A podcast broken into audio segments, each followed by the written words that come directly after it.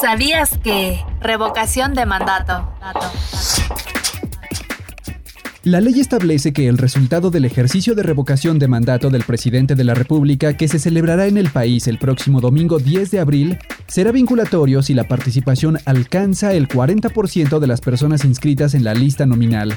Esto quiere decir que el resultado será de carácter obligatorio si participan al menos 37.129.286 ciudadanas y ciudadanos. La revocación de mandato solo procederá por mayoría absoluta, es decir, si obtiene más de la mitad de la votación. Será el Tribunal Electoral del Poder Judicial de la Federación el encargado de realizar el cómputo final y emitir la declaratoria de validez de este ejercicio. Conoce más información en ine.mx diagonal revocación guion mandato. ¿Sabías que revocación de mandato?